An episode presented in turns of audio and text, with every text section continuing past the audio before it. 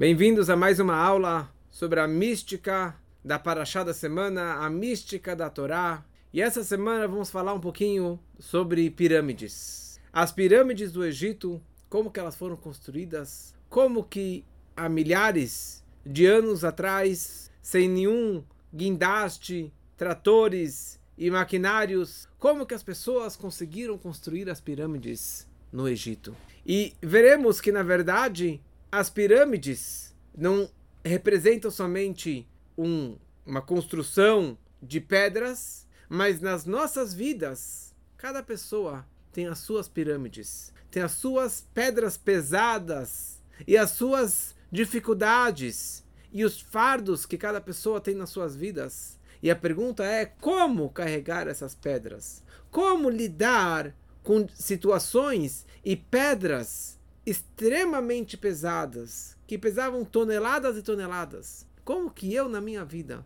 posso e consigo carregar pedras? Como que eu consigo lidar com situações que aparentemente elas são impossíveis?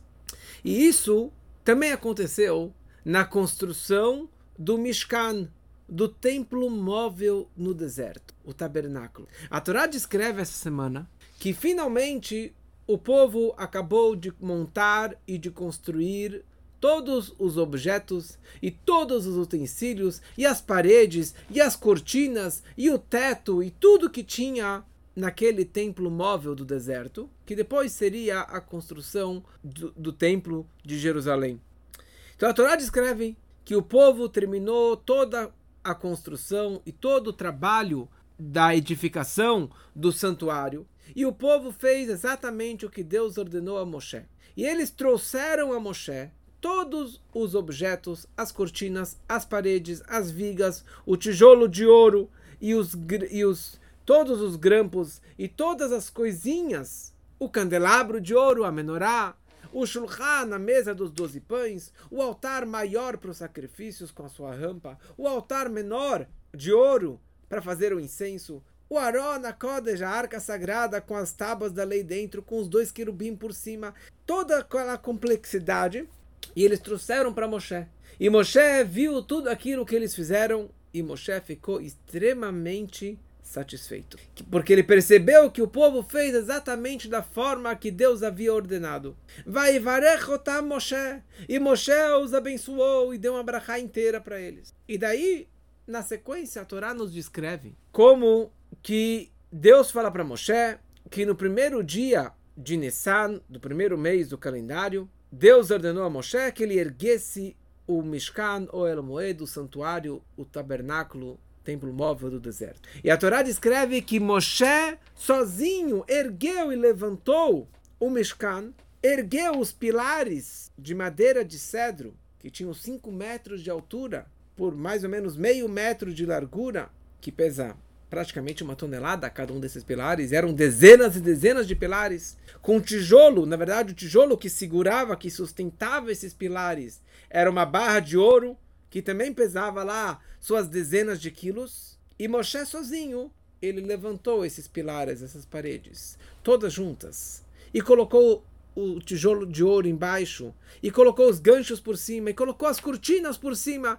Ele conseguiu fazer tudo isso sozinho. E no momento que Moshe fez a sua parte de erguer o Mishkan, daí a glória de Deus, a nuvem da glória, pairou sobre o Mishkan e a santidade estava lá a partir daquele momento. O Kvod Hashem Aleta Mishkan, a honra de Deus preencheu todo aquele Mishkan. O comentarista básico da Torá, que se chama o Rashi, ele descreve que por que foi necessário trazer o Mishkan para Moshe, ou seja, por que foi necessário trazer as peças separadas, independentes para Moshe, e Moshe que foi aquele que ergueu todo aquele prédio, porque o povo era incapaz de erguê-lo. Por que era incapaz? Porque as madeiras, como eu falei antes, só as madeiras eram 5 metros de altura por meio metro de largura. E eram dezenas delas. E erguer isso no meio do deserto, em cima de uma areia fofa, sem nenhuma ajuda de nenhum guindaste, de, nenhuma, de nenhum maquinário, ninguém conseguia fazer isso. Então eles trouxeram para Moshe Rabbeinu. E principalmente que Moshe, ele estava chateado que ele não participou nada na construção do Mishkan. Então Deus falou para ele: sabe o que? Você vai fazer a parte mais importante, a parte mais difícil de erguer o Mishkan. Ninguém conseguia levantar. E Moshe foi lá e colocou a sua mão. Então Deus, Deus, desculpa, Moshe vira para Deus e fala: Deus, como é possível um ser humano erguer essas paredes extremamente pesadas e grandes? Então Deus fala para Moshe Rabbeinu: Asok atabiadcha. Você vá e coloque a tua mão. E aparentemente você estará erguendo. Aparentemente você estará levantando. E as paredes vão se levantar e se erguer por conta própria. Por isso que a Torá descreve Hukam Hamishkan, que naquele dia o, o, o santuário ele foi erguido, ele foi levantado, não por alguém, mas por conta própria, por si só. Então, por um lado, eles não conseguiam levantar. Nenhum dos operários conseguiu levantar o, o templo, porque ele era realmente extremamente grande e pesado. E aqui Moshe Rabbeinu, ele foi intitulado, nomeado de fazer esse trabalho impossível. Então Rebbe se apega nesse Rashi, nesse comentarista da Torá, e ele fala o seguinte: essa construção ou o erguer das paredes foi de uma forma totalmente milagrosa. Bederechnes. Qualquer pessoa, ser humano, era impossível de levantar isso. Então, como que Moshe levantou? Então, Moshe fala para Deus: é impossível. Deus fala para ele: coloca a tua mão e as paredes vão se erguer sozinhas. Ou seja, Moshe, na verdade, ele não fez nada. Ele simplesmente colocou as mãos e as paredes se levantaram. Então aqui tem dois lados. Por um lado, levantar o Mishkan era impossível através de um ser humano. Somente Deus, de uma forma milagrosa, sobrenatural, conseguiu erguer as paredes do templo. E só aparentemente Moshe Rabbeinu estava levantando, mas na verdade era um milagre divino. Mas por outro lado, apesar que era só a aparência, mas na verdade a Torá considera como que se Moshe Rabbeinu tivesse erguido e levantado aquelas paredes. Como que se o homem tivesse erguido. Porque Moshe, ele não fez nada. Ele não participou nada na construção dos utensílios do templo. Então Deus falou para ele: Você vai levantar. E Moshe, Moshe foi aquele que ergueu. Quer dizer, apesar que na verdade as paredes levantaram, flutuaram sozinhas, mas o fato que Moshe fez a sua parte, o seu máximo de colocar as mãos, é considerado como que se ele próprio tivesse erguido essas paredes. E aqui, na verdade, tem uma novidade que eu nunca me apeguei antes e quase ninguém se apega a esse detalhe. Essa situação de ter que levantar as paredes não foi somente naquele dia, o primeiro dia de Nissan, no primeiro ano após a saída do Egito, depois da outorga da Torá no Monte Sinai não foi somente naquele dia, naquele momento, mas nos próximos 40 anos da jornada no deserto, que eles tiveram 42 viagens, ou seja, 42 vezes ou 41 vezes. Eles tiveram que desmontar, viajar alguns dias, algumas semanas, acampavam e remontavam. Desmontavam, viajavam, remontavam. Quem que fez nas próximas 41 vezes essa um, edificação do, do, do, tabernáculo? Quem que fez isso? Não foi Moshe Rabbeinu. Moshe Rabbeinu ele só fez a primeira vez. Mas nos próximos 40 anos foram os Leviim, a tribo de Levi, que tinha esse trabalho de erguer e de desmontar, eu chamo isso aqui de Lego, mas era um Lego extremamente pesado. Eles fizeram isso nos próximos 40 anos. Ou seja, da, que, continuou impossível, o peso continuou o mesmo. Eles não tinham mais agora uma tecnologia maior, melhor, para erguer essas paredes. Ou seja, da mesma forma que Moshe, ele colocou as mãos, ele fez o seu esforço e Deus fez o restante, mesma coisa em relação aos Leviim. A tribo de Levi, eles pegavam, colocavam as mãos e as paredes se levantavam. As toras de toneladas e toneladas de madeira e de ouro e de prata e aquelas cortinas enormes que também pesavam toneladas, eles colocavam as mãos e as paredes se erguiam. Mas era considerado como que se os próprios Leviim tivessem levantado e erguido e montado o Mishkan. Isso aqui é extremamente interessante. Apesar que a Torá não descreve exatamente isso, mas a Torá descreve Yorido Otolevim, Yakim Otolevim, quem levantou e quem, colocou para baixo. Quem montou e desmontou foram os Levim, apesar que eles não montaram, não levantaram. Mas a Torá descreve e, e reconhece como que fosse eles que realmente montaram e desmontaram o templo. As pirâmides do Egito, muitos já foram para lá, mas já verem, já tem vídeos e tem imagens, é, excursões, mesmo que virtuais, mas você vê o tamanho daquelas pirâmides no Egito. E daqui a pouco está entrando o Pesach, então tem toda a história do Pesach. E a grande pergunta é: quem montou, quem construiu as pirâmides do Egito? Então, o que a Torá descreve, e é essa tradição judaica, que foram os judeus durante a escravidão no Egito, durante a estadia no Egito, eles que montaram as pirâmides do Egito. Como a Torá descreve, que eles construíram Pitom Bet Ramsés. Eles construíram duas fortalezas, duas grandes cidades que eram chamadas de Pitom e Ramsés. Por que eles construíram essas pirâmides, ah, essas cidades, como fortalezas e como, na verdade, como depósito de comida e de tesouro, e também os monumentos das múmias estão lá dentro daquelas pirâmides. E a melhor forma de você armazenar no meio daquele deserto, no meio daquele calor, é dentro de pedras que mantêm a temperatura é, geladinha. Então a Torá descreve claramente que os judeus, escravos que construíram essas pirâmides lá do Egito. Interessante que três anos atrás, o grande empresário Elon Musk, o dono da Tesla, o dono do Space, SpaceX, que tem aqueles planos de colonizar Marte. Então, três anos atrás, ele escreveu no Twitter que as pirâmides foram construídas por alienígenas, por ETs. Ele escreveu isso. É um homem tão famoso, ele teve dezenas de milhares de reclamações ou de mensagens contra ele. E depois ele explicou e sei lá o que mais.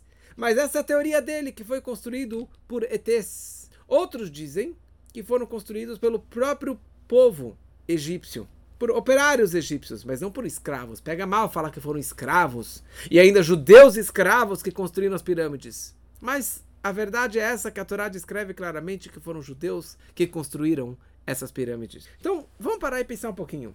Aliás, se você nas escavações das pirâmides tem até imagens de dezenas e centenas de pessoas carregando cordas ou escravos puxando pedras para carregar aquelas pedras para montar para construir as pirâmides. Então a pergunta é a seguinte: como que eles construíram aquelas pirâmides tão grandes? E aquelas pedras vieram de lugares muito distantes, porque naquela redondeza não tem pedras. Eles poderiam fazer tijolo, mas uma pedra original, eles precisavam de ir, vir de uma montanha, de um lugar distante, sei lá, quilômetros e quilômetros é, de viagem. E eles levaram, carregaram, montaram, subiram a rampa e montaram essas pirâmides maravilhosas que tem até hoje. Isso você pode perceber nessas imagens de como que eles construíram. Então, um minutinho só.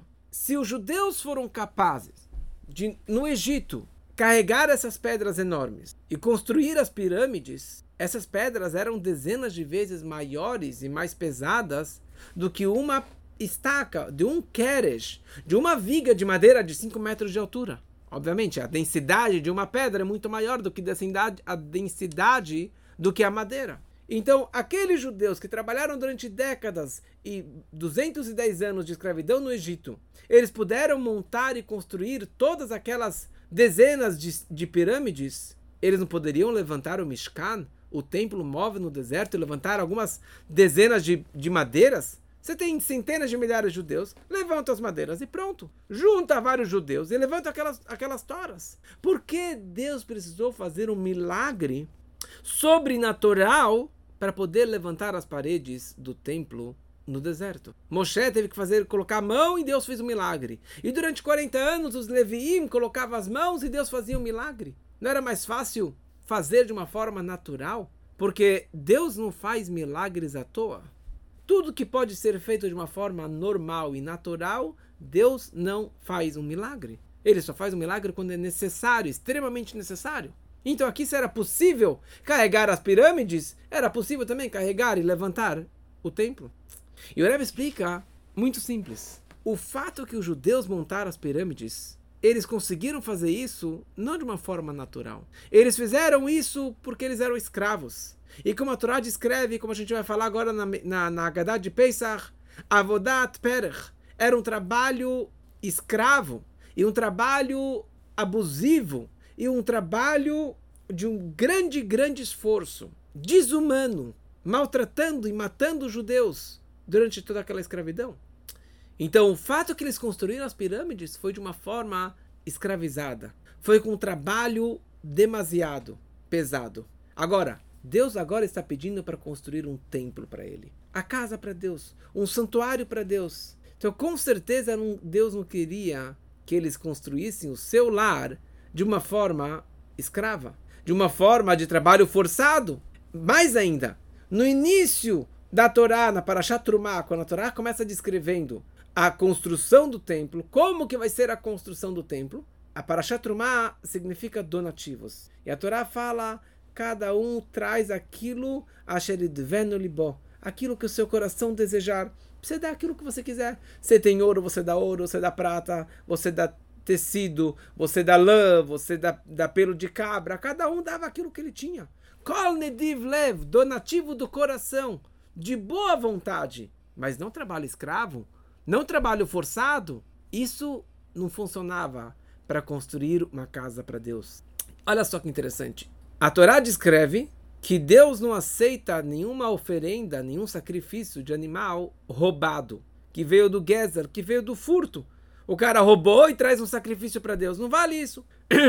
Então, se um, um animal roubado é desconsiderado, não é aceito por Deus, isso uma só vez que ele foi lá e roubou o animal e trouxe o carneiro lá de presente, então, quanto mais você roubar as forças humanas, você roubar a privacidade da pessoa e falar que você é meu escravo para construir uma casa para mim, não é isso não. Isso aqui é contra a vontade de Deus.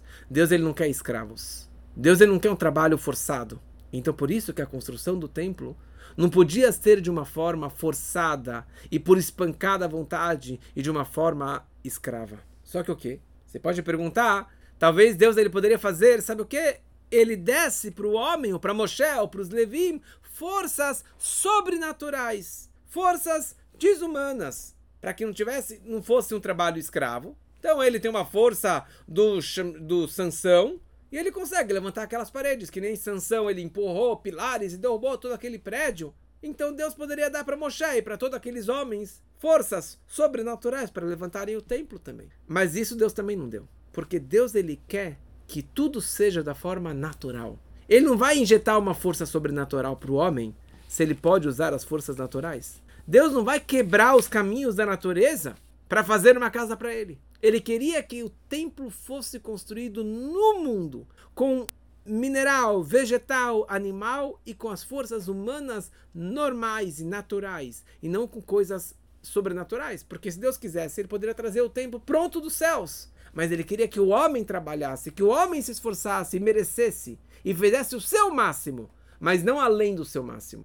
Então aqui na verdade nós percebemos duas coisas. Por um lado, não podia ter um trabalho escravo, e por outro lado, precisava ser um trabalho nos caminhos da natureza, os caminhos naturais. Então, não havia outra forma de erguer o templo a não ser o, os judeus, o povo, trabalhando, montando, fazendo a sua forma da melhor forma possível. Agora, na hora de levantar, também faça o teu melhor. Moshe e a tribo de Levi, coloquem a mão, participem, coloque as tuas mãos normais, normalmente, como se fosse levantar uma madeira, e daí Deus fez um milagre, que as madeiras e as paredes se levantaram por si só.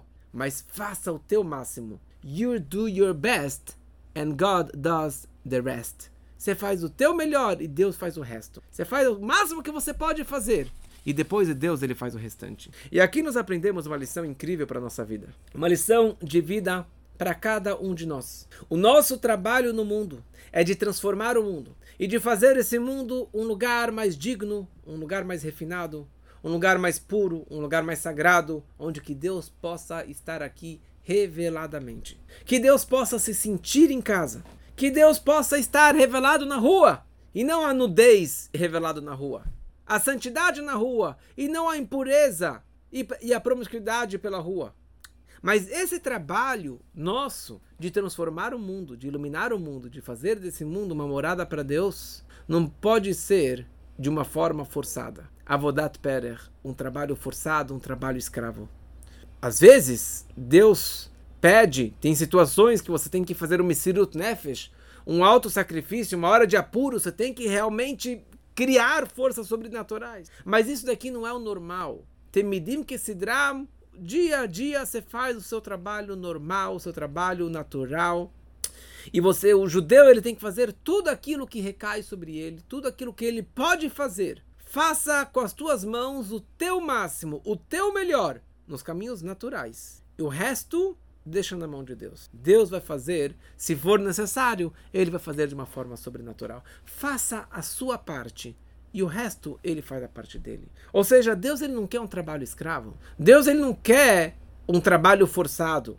E ele não coloca, não coloca uma carga, um fardo das nossas costas, algo que nós não possamos carregar. Sim, tem situações que nós temos pesos nas nossas costas. Situações dificílimas, mas nunca impossíveis. Nunca fora da nossa capacidade. Um tempo atrás, uma pessoa que estava prestes a noivar, estava com uma grande dúvida no Shidur, se casava, não casava, e pediu para escrever uma carta para o Rebbe. E a gente escreveu uma carta. E naquela carta, o Rebbe falou o seguinte: em relação ao Shidur, sobre esse Shidur que você está saindo, está conhecendo essa pessoa, e você me descreve que é impossível.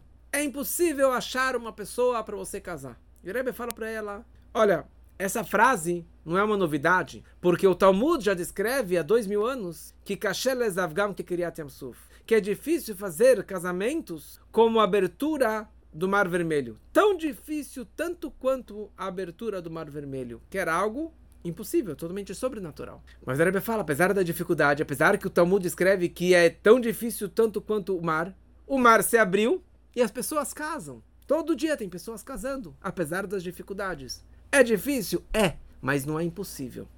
E o Rebbe fala o seguinte: no momento que você entender que Deus te ordenou a casar, que o primeiro preceito da Torá, primeira frase que Deus falou para Adão e Eva, quando eles saíram do paraíso, é Prurevu, vocês têm que casar e ter filhos. Se é uma mitzvah, se é uma ordem, Deus ele está te dando as forças e as capacidades e a energia para você casar. E com certeza tem alguém te esperando para você casar com ela. Tem a tua meia alma. Então, no momento que você entender, cair a ficha que Deus te ordenou, então não é impossível. E se Deus te ordenou, ele te deu as forças e a capacidade e a energia para você conseguir achar aquela pessoa e lidar com as dificuldades. Tem dificuldades, mas não são impossíveis. Vai em frente que você vai conseguir. E essa pessoa que abriu a carta, ela obedeceu, entendeu a ordem do Rebbe, Baruch Hashem, ela casou. Então, o judaísmo não é só para Superman. O judaísmo, o Torá, mitzvot e a vida não é somente para os grandes sábios, para os grandes eruditos, para aquele que malha todo dia ou para aquele que estuda muito a Torá, que tem muita fé em Deus. Qualquer pessoa tem a capacidade de fazer a sua missão e de fazer desse mundo uma morada para Deus. Então Deus ele fala para a gente o seguinte: eu te dou os desafios, eu te dou as pedras das pirâmides, eu te dou as toras para construir o templo, que o templo é o que nós temos que fazer aqui embaixo. Você faça o máximo da tua capacidade. Se você não tiver as forças suficientes, o dinheiro suficiente, a energia suficiente, a capacidade suficiente, eu vou completar, eu vou fazer o restante. É isso que Deus falou para Moshe.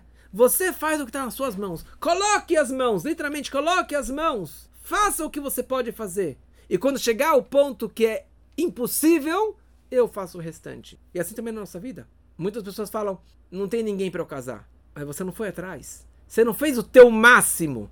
Eu conheço inúmeros jovens e pessoas que queriam casar, que persistiram e persistiram e persistiram, e de paraquedas apareceu aquela pessoa.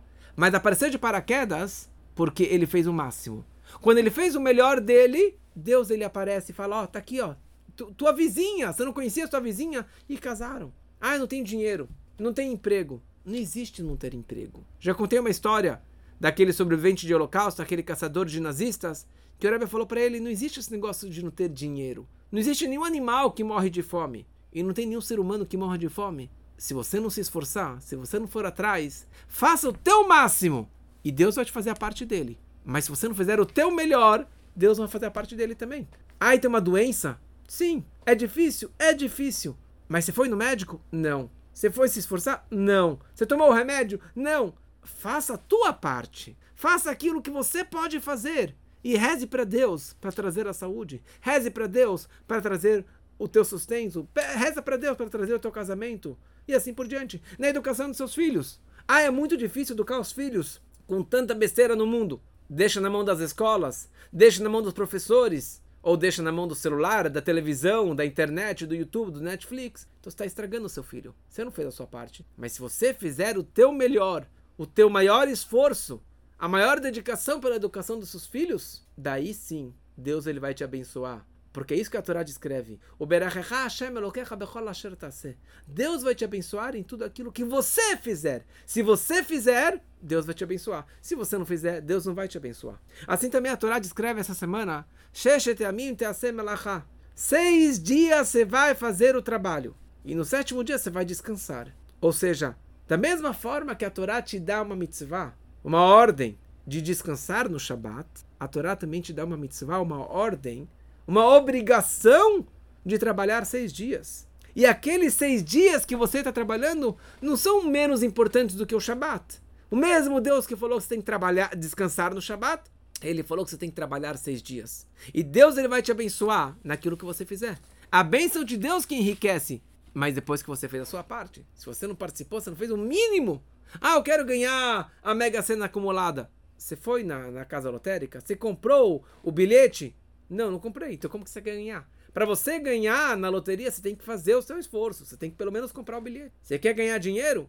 O mínimo que você tem que fazer é trabalhar. Então saiba que saibamos que todos nós temos as pirâmides para construir. Ou mais ainda, mais bonito, cada um tem um templo para construir, uma morada para Deus aqui embaixo. Mas se você não colocar a tua mão Abraham não vai vir, Deus não vai te ajudar. Faça e você vai testemunhar o que eu já testemunhei e inúmeras pessoas testemunham diariamente. Quando você faz o, o teu máximo, o teu melhor, de repente acontece um milagre. Você fala: Uau, que loucura, consegui um aumento. Ah, eu encontrei aquela pessoa por coincidência. Não tem coincidência. É a providência divina. Porque você fez o teu melhor, Deus ele vai fazer o melhor dele também. E o melhor dele é inúmeras vezes maior do que o nosso melhor, do que o nosso máximo. Faça e você vai comprovar isso.